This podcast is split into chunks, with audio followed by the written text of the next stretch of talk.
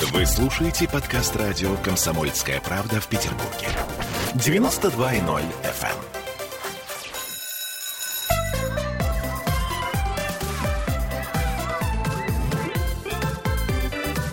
Родительский вопрос. 11.03 в Петербурге. Мы начинаем родительские вопросы. И сегодня мы продолжаем наш разговор об особенных детях. И у нас в гостях Екатерина Приходько и Марина Иванова, генеральный директор Центра Аутека. Здравствуйте, друзья. Здравствуйте. Я напомню, что мы в прямом эфире и что нам можно писать вопросы трансляции ВКонтакте, а также звоните по телефону прямого эфира 655-5005.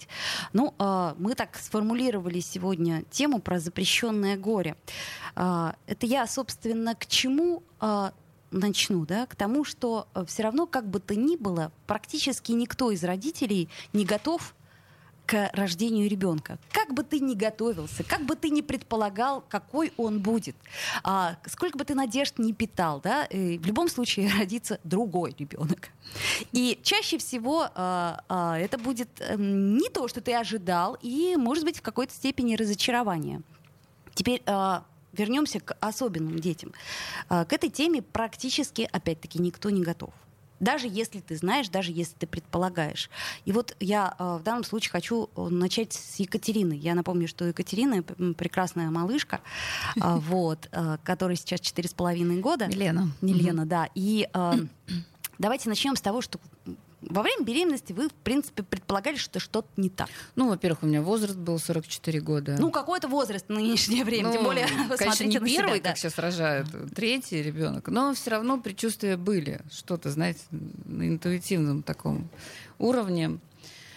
Но я это приняла сразу, думаю, это мой ребенок самый-самый прекрасный, самый То есть любимый. Практически еще во время Да, беременности у вас все да. равно было принятие. Хотя Мгм. было все великолепно по врачебным всем знаю, исследованиям было все замечательно, все хорошо, даже удивительно, третий ребенок в таком возрасте все замечательно. То есть первые два были проблемы. Но когда я уже начала понимать, что да, есть какие-то у нас не то что отклонения, особенности. Вот она немножко не такая. Ну, я не знала такого слова аутизм, да? Просто не такой, как все. Не такая, Что-то как не так, да. все, да. Мгм. Знаете, такое что-то аристократическое. Вот она вот так на всех свысока смотрит, такая вот все, от всех отстраняется. Ну, конечно, мы ее и воспитывали как вообще вот королевну. Мы Наша взрослые- принцесса. Ну, да, конечно. взрослые родители. Тем более которые- дочка, Да. девочка красивая. Да. Сейчас столько всяких штучек для девочек. Это так все Безусловно, прекрасно, да. Ну и, конечно, когда мы поняли уже что-то не так, но у меня не было отрицания такого прям сильного. И шока не было тоже, Нет, да? шока у меня тоже Мгм. не было. Ну, может быть, потому что у меня второй ребенок был на инвалидности. И я уже как бы такая ученая в этом мама. То есть я не испугалась. Вот честно. И очень хочу, чтобы другие родители тоже этого не пугались, потому что это не приговор, это сто процентов. Безусловно, безусловно, не приговор и не горе. Все-таки не не, горе, горе. и не горе. А, у меня вопрос. Ну вот э, смотрите, когда вы поняли, когда вы понима- ну, ст- стали понимать, что что-то надо делать э, с этим, а, расскажите о том, как э, складывается ваша жизнь и какие есть проблемы. Я имею в виду вот чисто бытовые проблемы, чтобы было более понятно. Не, ну, конечно, здоровые дети, они быстрее там адаптируются к садику, я не знаю, к окружению. У нас более такой закрытый ребенок, да, и больше требует внимания. Но мне кажется, и здоровым детям надо тоже много внимания. Просто мы, как их, а, он же может, иди, Иди гуляй. в садик, Да, иди с да, бабушкой, да, да. иди вон с няней, да. Ну, если вспомнить, вот меня в детстве, я тоже была до пяти лет дома. Любимая, зацелованная, и не ходила в садик. Вот Катерина, а есть такое, что сложнее договориться, например? Да. Сложнее Вот, договориться. Надо же, да, больше вот те- потратить. вре- Так же, как э, в каком-то обиходе, так же и в общении. Больше надо прилагать сил. Ну, а бывают какие-то, например, неловкие ситуации в магазинах, в самолетах? э, Да, она чувствует себя там настолько, ну как, это все ее, ее магазин, ее улица. Она делает все, что хочет. То есть она идет туда, она разговаривает с кем хочет, она подходит к кому хочет, к любому человеку может подойти. Единственное, я всегда смотрю, чтобы это было безопасно. Конечно, конечно. Вот. Мгм. Больше всего, конечно, боюсь дороги, потому что она может ну, как, не среагировать. То на есть при том, дорогу. что вроде как объясняешь, а э, пока еще не, вот не той понимает. реакции в нужный момент э, она не всегда срабатывает. А люди адекватно реагируют, если... Нет, вот, к, с- к сожалению, наши обычные люди э, смотрят на тебя с большими глазами. То есть это твой ребенок, что он типа творит. То есть ощущение такое часто вызывают такие дети и э, такие родители, что ребенок запущен, а, что родители Они не понимают, просто что не с ним. занимаются воспитанием. Ну, даже нет, много кто-то догадывается, что что-то с ним не так, с ребенком. Но меня очень-очень огорчает то, что многие подходят, начинают высказываться. Вот это вот а, ну, вообще это, во-первых, должно быть воспитание. Высказываться на тему, э, как вот мы обсуждали эту... Вам надо лечить ребенка. Ну, Советы что-нибудь, дают, да, свои да, ценные. ценные советы. Ну, вы знаете, у меня очень много было в раннем детстве ребенка, когда я приходила э, домой с работы, брала коляску и шла гулять, потом ребенок, например, просыпался, начинал плакать. Мне бабушки э, столько давали советов от э, того, э, надо было аборт сделать, а не рожать А, вообще ну да, ребенка. да. И я так э, в таком шоке я не, не была никогда. То есть меня как-то воспитание не позволяло ответить резко, но при этом я понимала, них позволяет что- воспитание да, сказать что вам. это очень э, интересный такой феномен, что всем есть дело, да, то есть ты неправильно себя ведешь, там твой ребенок себя неправильно Ну, это ведет. обычно люди свои проблемы задвигают, то, что их не решить, а чужие, ну, легче же решить. Вот я вижу решение, я иду говорю. А как вот можно тоже вопрос спросить? Вы относитесь, э, допустим, к бейджикам или к футболкам? Я знаю, что это распространено среди а, знакомых мне родителей, у кого дети с аутизмом, когда ребенку вешают там бейджик, допустим, или делают принт красивый на футболке. Ну, что у меня принт красивый на допустим, футболке, там почему что-то такое. нет? Но мне кажется, что э, само по себе слово аутизм бабушку не отпугнет, она даже не Она- знает, я что боюсь, это что она не такое. поймет, Да, да. то есть Ну, я знаю, быть, не что европейская практика, она заключается в том, что э, когда ребенок, например, начинает себя либо в транспорте, либо э, г- где-то в общественном месте э, вести, ну, как это сказать, нежелательное поведение, и э, когда начинают взрослые реагировать, родитель достает краткую бумажку, где написано.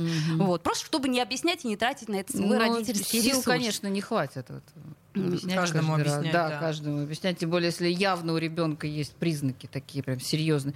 Моя-то ведет себя спокойно. Она просто очень раскованная.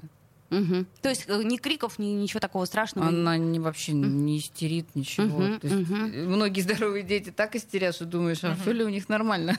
Да, слушайте, это да, это вопро- вопрос такой. Тут э, и вопрос темперамента, и вопрос, э, условно говоря, атмосферного давления. Выспался ребенок или нет. А, ну, э, итак, что нам делать дальше? Это вот нам, наверное, расскажет все-таки больше Марина, да? То есть что, что происходит потом? То есть э, родители в шоке, понимают, что с ребенком все не так, а, делают замечания со стороны, Родитель, естественно, поначалу испытывает жесточайшее чувство вины, что он не может сдержать это, что он не может создать комфортные ощущения для ребенка и для окружающих. Что же делать? Ну, так просто на этот вопрос, конечно, не ответишь. Если родителю повезло, и, э, как Екатерине, и к нему сразу попадает нужная информация о том, что с ребенком нужно заниматься, э, то ну, это самый оптимальный вариант. Если мы сегодня делаем акцент на родителях, то я бы, конечно же, предложила бы модель, э, которую сама очень хочу реализовать у нас в аутеке, и а, Модель заключается в следующем, когда ребенок заходит в одну дверь на занятие, то чтобы родитель заходил в какую-то условно соседнюю дверь и тоже попадал на прием, на психотерапию для себя, потому что а, когда, м, ну, обычно родитель отдает ребенка, потом мама идет гуляет, пьет кофе, делает себе реснички, ноготочки. Ну, На это тоже, деле, наверное, важно. а, да? это важно. Потому что это тоже ресурс. Безусловно, но если занятий много, то несколько раз в неделю, то один раз в неделю вполне можно посвятить и терапии, потому что если а, наполнять это все личным собственным ресурсом, все, что ты вкладываешь в ребенка, то а, копилочка очень скоро опустеет, ну я имею в виду душевная. И, э, а родители часто они себя оставляют по остаточному принципу. Вот я смотрю на, опять же, на наших клиентов, на наших учеников, на семьи, с которыми мы общаемся, и э, очень много, ну, как бы так жестоко сказать, вот напрочь выгоревших родителей, которые а, не приняли, в отличие, допустим, от Катерины, эту ситуацию, которые а, приукрашают а, ситуацию, которые говорят, что вот, ну, мой ребенок, ну, он, наверное, выправится к школе, да, он, в принципе, почти нормальный, ну, да, не говорит немножко, но это ничего страшного. Или а, есть такие, которые просто заходят, так, условно, опять же, метафорически, зашвыривают ребенка, говорят, почините его, а сама пошла куда-то заниматься своими делами. И вот таким родителям им в первую очередь необходима терапия. И, к сожалению, они в последнюю очередь на это соглашаются. Они закрыты полностью, говорят, нет, нет, у нас все в порядке, вот вы давайте занимайтесь, а я там пошла своими делами заниматься. И здесь не хватает какой-то опять системной поддержки, чтобы это была не инициатива частных коммерческих центров, потому что с нашей стороны это может выглядеть как навязывание услуг или еще что-то ну, такое. Давайте, да, да. мы вот и с ребеночком, а вот вы давайте вот мы еще с вами побеседуем. То есть государство должно этим заниматься. Ну, вообще-то хотелось бы, чтобы какая-то государственная помощь была. Я так понимаю, что и для э, детей аутят тоже государственной помощи особо нет. Вообще Мы сегодня нет. постараемся задать этот вопрос э, нашему депутату э, законодательного собрания, если у нас получится, то я надеюсь, что э, хоть какой-то ответ мы э, получим. Ну а если не получим ответ, то, по крайней мере, поставим вопрос. А я напомню, что мы в прямом эфире, что сегодня у нас такая вот э, сложная тема, но мы продолжаем тему особенных детей и э, проблем, э, связанных с обществом, связанных с интеграцией и связанных, конечно же, с реабилитацией. Я напомню, что у нас э, в эфире сегодня Екатерина Приходько, мама Милены, и э, Марина Иванова, генеральный директор Центра Аутека. Э, сделаем небольшую паузу. Я вижу ваши вопросы. Спасибо, что вы их пишете. И э, надеюсь, что на них мы сможем ответить. Хотя вопросы, я так понимаю, пока общие. То есть общие о том, а вот как будет, если. Там, Сделаем паузу, друзья. Родительский вопрос. Вы слушаете подкаст радио «Комсомольская правда» в Петербурге. 92.0 FM.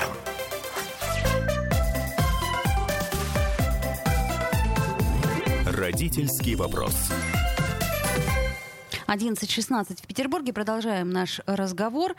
И э, напомню, что у нас сегодня в гостях Марина Иванова, генеральный директор Центра Аутека, и мама Милены Екатерина Приходько. А, давайте все-таки поговорим на такую важную тему, тем более, что вопросы такие часто поступают. Э, реабилитация. Что мы должны сделать в первую очередь?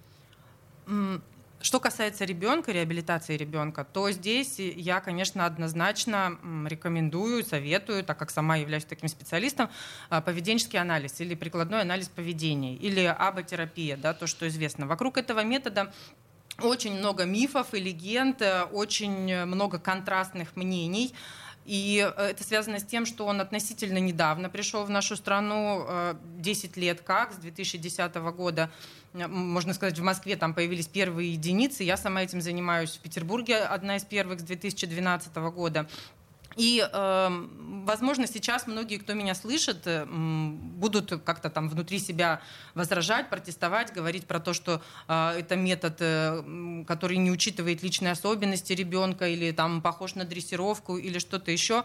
Э, к сожалению, да, такое присутствует мнение. И я, как человек, который очень любит свою работу и гордится своими результатами, хочу, скажем так, его опровергнуть, потому что это научный подход, мы очень тщательно относимся ко всем а, методам, которые используем.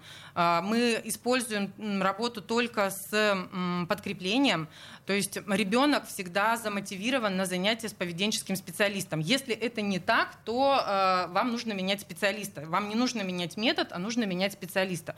В чем заключается сам метод? Это, по сути, занятия такие же, как э, вы бы занимались, допустим, у дефектолога или у логопеда или еще у кого-то с одной единственной небольшой, но очень важной разницей. Так как аутизм это поведенческий диагноз, то мы занимаемся не только обучением, мы занимаемся еще коррекцией поведения. Поведенческие специалисты э, умеют работать с нежелательным поведением. Давайте все-таки для не специалистов, угу. ну и для тех, кто, может быть, не сталкивался, что такое нежелательное поведение? Я уж не говорю про поведенческий анализ, мы да. это отдельно угу, разберем. А, очень просто. Что такое нежелательное поведение? Это не любое поведение, которое вам не нравится. Да? А, вот мне не нравится, например, что мой ребенок требует шоколад. Это нежелательное поведение. Меня это раздражает очень сильно. Мы вчера не, смогли договориться никак, потому что он лег на пол, стал бить ногами, кричать «мама, мама, мама, мама». Я говорю, слушай, ну мы договорились же, что нет. И в результате я понимаю, что уже там все, у меня ресурс кончился. Я говорю, да на, на.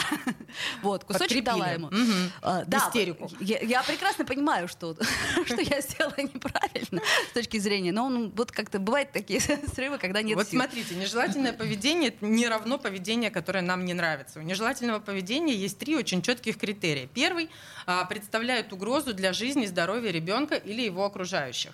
Допустим, ребенок ходит по подоконникам и Ой. при этом живет на девятом этаже. Это нежелательное поведение, А, потому э, что такое бывает.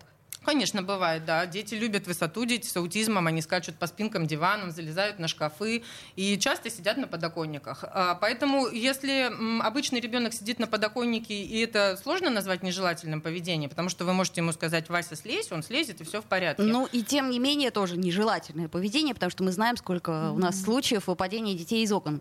Прости Я- господи, каждый э, раз мы по весне с этим сталкиваемся. И вот у нас статистика чудовищная совершенно. Да. Хорошо, так, да. А, то есть, э, опять же, да, представляет угрозу для жизни не обязательно прямая агрессия или самоагрессия, что естественно входит. да, Прямая когда- агрессия, самоагрессия. То есть агрессия это когда ребенок э, проявляет Бьет агрессию папа. Так, а Да, самоагрессия. А самоагрессия, Себя. когда дети кусают себя, бьют себя по голове, выдирают себе ресницы, заусеницы, потому что таких ситуаций очень много. Да? То есть, когда причиняет непосредственно физический вред своему телу или телу другого человека, но кроме этого, а, под- в эту категорию могут попадать и такие неочевидные поведения, как я уже сказала, сидеть на окне, а, бежать. Да? То есть, если ребенок убегает... Вот как раз через дорогу, да? Да, не да, может, да. э, Да-да-да. не понимает инструкцию «остановись», «вернись», да, он просто бежит, не разбирая дороги. Он это бежит тоже к не- цели к своей, да. да, это тоже будет считаться нежелательным поведением из категории представляет опасность для жизни и здоровья. А вот у меня вопрос по поводу нежелательного поведения. А э, это поведение, оно направлено тоже на достижение цели? То есть, если ты мне сейчас не дашь, то я ударюсь головой? Или нет? Не всегда так. Э, То, о чем вы говорите, это уже какая-то достаточно осознанная манипуляция. А, И мы пока что этой темы касаться не будем. Да-да-да, Почему всё поняла, происходит да? поведение? Мгм. Это большой серьезный вопрос. Как раз именно этим вопросом и занимаются поведенческие аналитики, да, чтобы выяснить, почему ребенок бьется головой. А, Но это чуть-чуть другая тема. Поняла. Я хочу вернуться к нежелательному поведению. Второй критерий мешает социализации. А, Что под этим подразумевается? Если ребенок, вот представим, да, комната, ребенок сидит, играет с игрушками и что-то пиликает себе там под нос, А, ну, издает какие-то звуки, вокализирует, может быть, э, человеческим языком, может быть, на своем языке. А, Ничего такого никому это не мешает. Если мы то же самое поведение поместим, а, допустим, в ситуацию торгового центра, Самолета. Самолета, все правильно, да, или э, класса в Так, школе, да, мгм. когда ребенок сидит и, э, не обращая ни на кого внимания, гудит, э, издает какие-то звуки, гласные, согласные, причмокивает, там еще что-то такое, то э, люди начинают на него обращать внимание, люди начинают делать замечания родителям. А, такое поведение стигматизирует ребенка, да, э, и тогда оно Притягивает дополнительное внимание и, соответственно, вызывает ту самую реакцию, о которой Да. мы говорили. Да. Так, Или понятно. на детской площадке, да, что социализация, мы об этом. А, Дети а, отказываются от взаимодействия с ним. Он какой-то странный, он как-то непонятно себя ведет, да, что тоже является препятствием для социализации. А, В таком случае это поведение тоже попадает в категорию нежелательного, и мы тоже начинаем с ним работать. Ну и последний критерий мешает коммуникации. А, прошу прощения, мешает социализации и мешает обучению. Вот третий критерий. Да, это когда, ну, допустим, ребенок трясет ручками, да, такое известное поведение, крылышки его называют, или бабочка, когда там он взмахивает какие-то такие делает, или там пальцами что-то такое. Опять же, если он это делает, сидя у себя в комнате, и никто не обращает на это внимания, или во время просмотра мультика в комфортной семейной ситуации, и мама мне придет и скажет, вот он, когда мультики смотрит, пальцами шевелит, поработайте с этим. Я говорю, а в другом месте он шевелит пальцами? Она, нет. Я говорю, это как-то мешает его там здоровью, обучению, социализации? Ну, в принципе, нет. Я говорю, зачем мы тогда будем тратить на это время? Ну, подумайте, вы паль- волосы на палец накручиваете, там, колпачком от ручки щелкаете, Да, ногой ничего качаете. страшного, да. да. Карандашик Ничего- погрызываем. Бывает. Ну, к примеру. Но, но если это же самое поведение происходит опять, допустим, в условиях класса, да, что ребенок вместо того, чтобы взять ручку и писать в прописи, начинает э, воздевать э, там, когда руки кверху, трясти, махать ими, То есть не А, там, где надо. Да, да, то есть э, и это будет мешать его обучению, то опять же тогда это поведение попадет в категорию нежелательного, и тоже мы с ним, мы с ним будем работать. Так, это понятно. это понятно. А теперь э, вопрос у меня. Каким образом? То есть, грубо говоря, мы убираем его? То есть э, это все, ну, все-таки для того, чтобы нам, ну, как Мгм. это, многим родителям нужно понять технологию для того, чтобы пойти на ту или иную. Хорошо, тогда я вам сейчас открою самую страшную тайну поведенческих аналитиков. Она называется функции поведения. Да? То есть как мы работаем с поведением. Для того, чтобы понять, почему человек это делает, нам нужно выяснить функцию этого поведения, цель его, для чего оно нужно да, э, нам в репертуаре. И у любого живого организма, у вас, у вас, у меня, у детей с особенностями и даже у божьих, у собачек, кошек и голубей есть всего четыре функции организма. Ну, четыре функции поведения, прошу прощения. А, Это доступ к желаемому, это привлечение внимания, это избегание чего-то нежелательного и это самостимуляция. Самостимуляция, опять же, повторюсь, это не только ручки, крылышки, это курение, это татуировки, это кручение волос, качание ногой теперь. и так далее. Да. Татуировки не будем больше делать.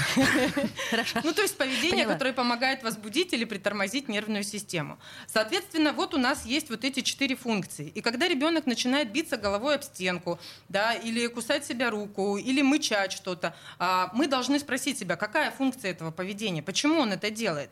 Есть определенные процедуры, с помощью которых мы эту функцию выясняем. Это достаточно сложно и уже составляет суть нашей науки, поэтому я не буду сейчас об этом Я говорить. поняла. Но отвечая на ваш вопрос, значит, когда мы выясняем вот эту вот функцию, что, допустим, он это делает для Для привлечения того, внимания, чтобы. да, Да. да. А, или там для того, чтобы получить желаемое Так. что-то, А, мы, естественно, не можем а, забрать поведение из репертуара да, человека. То есть Оно оно нужно, выполняет для него какую-то да. функцию. Так. Он бьет себя по голове, потому что после этого мама подходит и жалеет его, да. То есть э, привлечение внимания мамы. Ну вот э, Или всегда по, такое по- по происходит. заднице шлепает. Ну, вот Да, вот но это тоже как. внимание, это тоже внимание, хоть и негативное, но оно, есть. ага. А, полностью убрать а, мы не имеем права, морально-этическое. Мы можем, у нас есть к этому механизмы, инструменты, но ни один э, этичес- этично э, практикующий специалист так поступать не будет. Как только мы выяснили функцию, мы должны обучить человека альтернативному поведению с той же самой функцией. То есть мы должны заместить одно поведение другим. Он бился головой об стену, э, мы будем учить его позвать «мама», обними меня словами, карточкой, жестами, как угодно. То есть, А крылышки...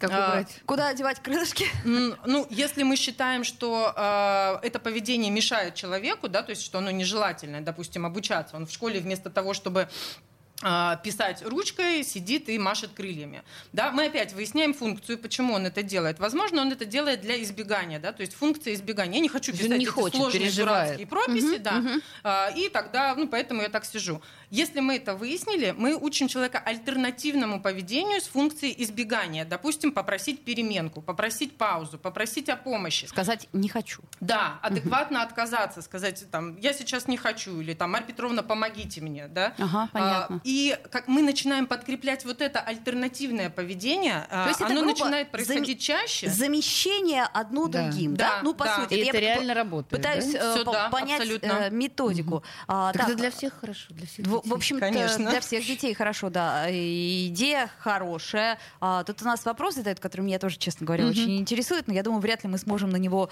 а, ответить. Интересно, откуда такая тяга а, к высоте? Но мы сейчас сделаем паузу, после нее вернемся в эфир, и а, я напомню, что мы в прямом эфире, что нам можно звонить и писать.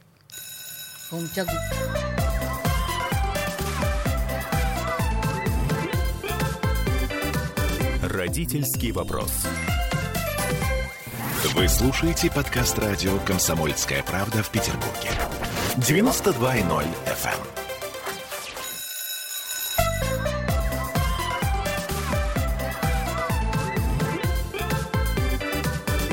Родительский вопрос.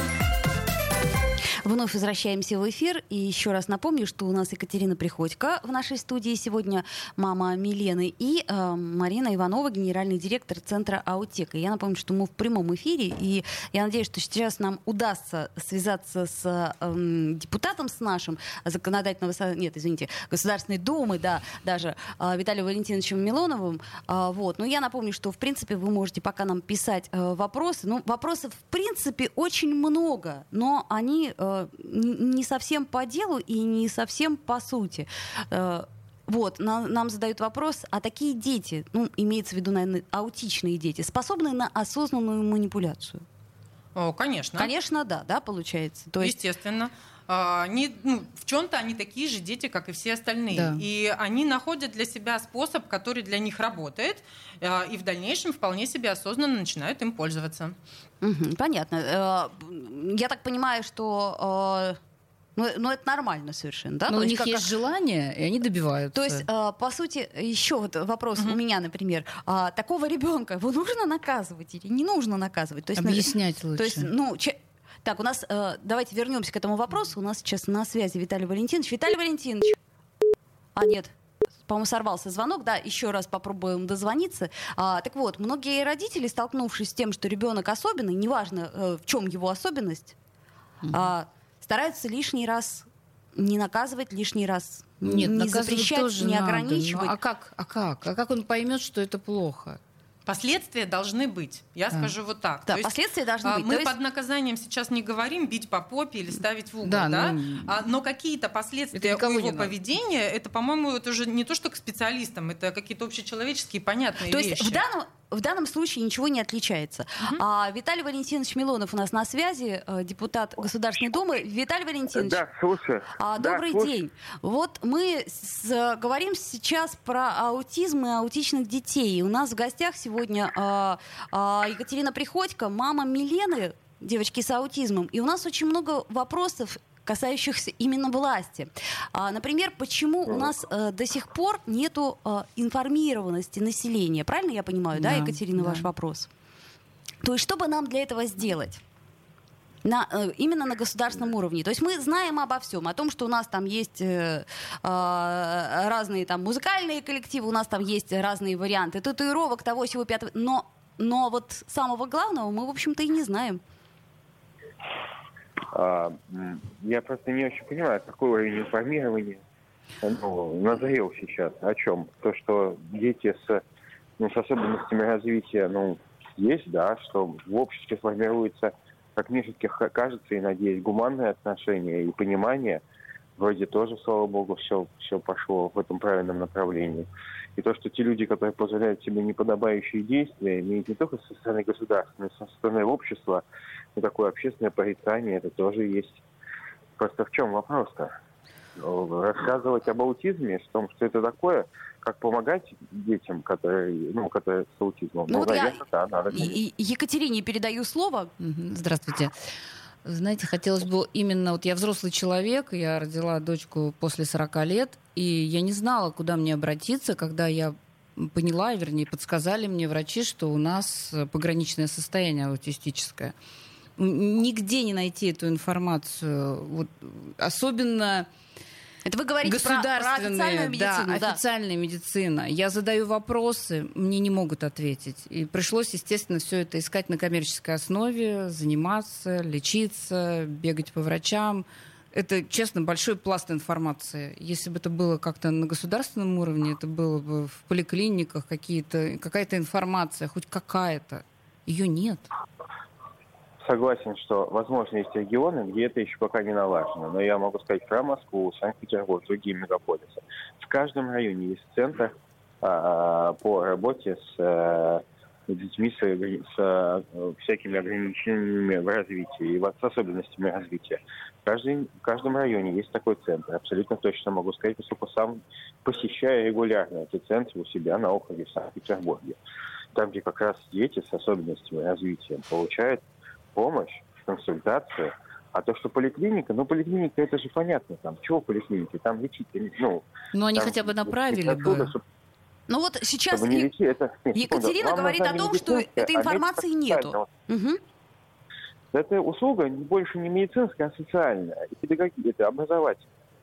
Здесь вопрос в том, чтобы подбирать э, образовательную программу корректную, которая будет не травмировать ребенка. Но, скажем, в чем проблема раньше была? Ребенка не диагностировали, отправляли в обычную школу, он, естественно, не тянет обычную программу в силу ну, особенностей, того, что он ребеночек хороший, но просто есть нюансы и специальные технологии преподавания предметов, которые в обычной школе просто не используются. Ребенок там записывается в отставы и так далее, он переживает, его травмы. Хотя замечательно, просто там по-другому надо преподавать. Поэтому есть специализированные школы. Ну, где, э, я вот против тотальной инклюзии в образовании, потому что издевательство над ребенком. Моя позиция абсолютно точно. Но вот, и тут нужно внимание повышенное к такому, э, к такому малышу. Поэтому, конечно же, и самое главное, что есть э, целая отдельная отрасль в педагогике, э, дефектология, которая как раз и позволяет подобрать правильный подход, вот этот правильный ключик к э, сердцу вот этого именно этого малыша. То есть вы хотите сказать, что это существует на государственном уровне, что мы просто, ну, например, вот Екатерина была не в Конечно. курсе. То есть где-то есть эта информация. Конечно. Нам это надо не в Конечно. школе, нам это надо в поликлинике, когда ребенок маленький. Потому что чем, чем раньше мы узнаем свой диагноз, тем лучше. И когда нас Это направят... другой вопрос. Это другой вопрос, Вот, конечно. а хотелось бы именно этого. Секунду. Это, опять же, это не в общих поликлинике. Тут нужно, конечно, посещать а, невролога, психолога и так далее. Понятно, что если вы приходите к терапевту, терапевт в силу просто, ну, нюансов своих не может правильно сейчас диагностировать и вам отстроить. Понятно, что это всегда есть центры, которые есть детские психиатрия. Ну, понятно, не надо говорить, что психиатрия, в смысле э, отклонения. Нет, просто есть детские психо- психиатры, Нет, это которые нормально. владеют, владеют, технолог... владеют а, а, нюансами диагностики, правильной постановки диагноза э, для, э, связанного с особенностями развития. В каждом районе есть детский психиатр, который просто обязан распознать и дать команду, дать, так сказать, указания родителям о том, какой протокол нужно выбрать. Там, и медикаментозный, если надо. Значит, все это не, не, не- не- не медикаментозный. Там нужно, ну, понятно, что это тут поддерживающие какие-то вещи есть. А также Не, ну, это в основном все Вы говорите в идеале, а Это в Екатерина идеале. говорит о том, По что факту. по факту информации, к сожалению, недостаточно, и ее нету, и родителям чаще всего ее просто Есть. неоткуда, неоткуда Сайт, взять. Это при том, сайт что... Так, есть, слава богу, что теперь есть госуслуги, так. есть госуслуги, есть порталы, где вы можете получить всю исчерпывающую информацию. Вот сейчас действительно это большой прорыв. И я допускаю, что, видимо, Екатерина говорит о какой-то ситуации, связанной с каким-то регионом, где, ну, Это Колпино, не всё так- Колпинский район. Колпинский район. Слушайте, ну в Колпинск, Колпинский район до 100%. Я вам голову даю на отсечение. Там есть прекрасный центр, просто прекрасный центр по детям. Так как в него а, попасть, понимаете? Я прихожу в поликлинику, показываю, Вы показываю вы ребенка. Они не знают, что с ним. Вы приходите, пожалуйста, к районному психиатру. Придите, пожалуйста, а, в центр, а, в центр помощи детям-инвалидам. Есть специальный центр. Я знаю есть и, да. а, ну, это все, это все есть, это все наличествует. Если вам нужно, я с удовольствием вам Да. помогу там и направлю, и посоветую. Там есть прекрасный глава района, который очень чувствительно относится. Я даже знаю просто позицию главы района Павелия Анатолия в отношении Да. детей с особенностями развития. Пожалуйста, все, пишите ему прямо, я тоже ему поставлю в курс, и он все здесь поможет вам.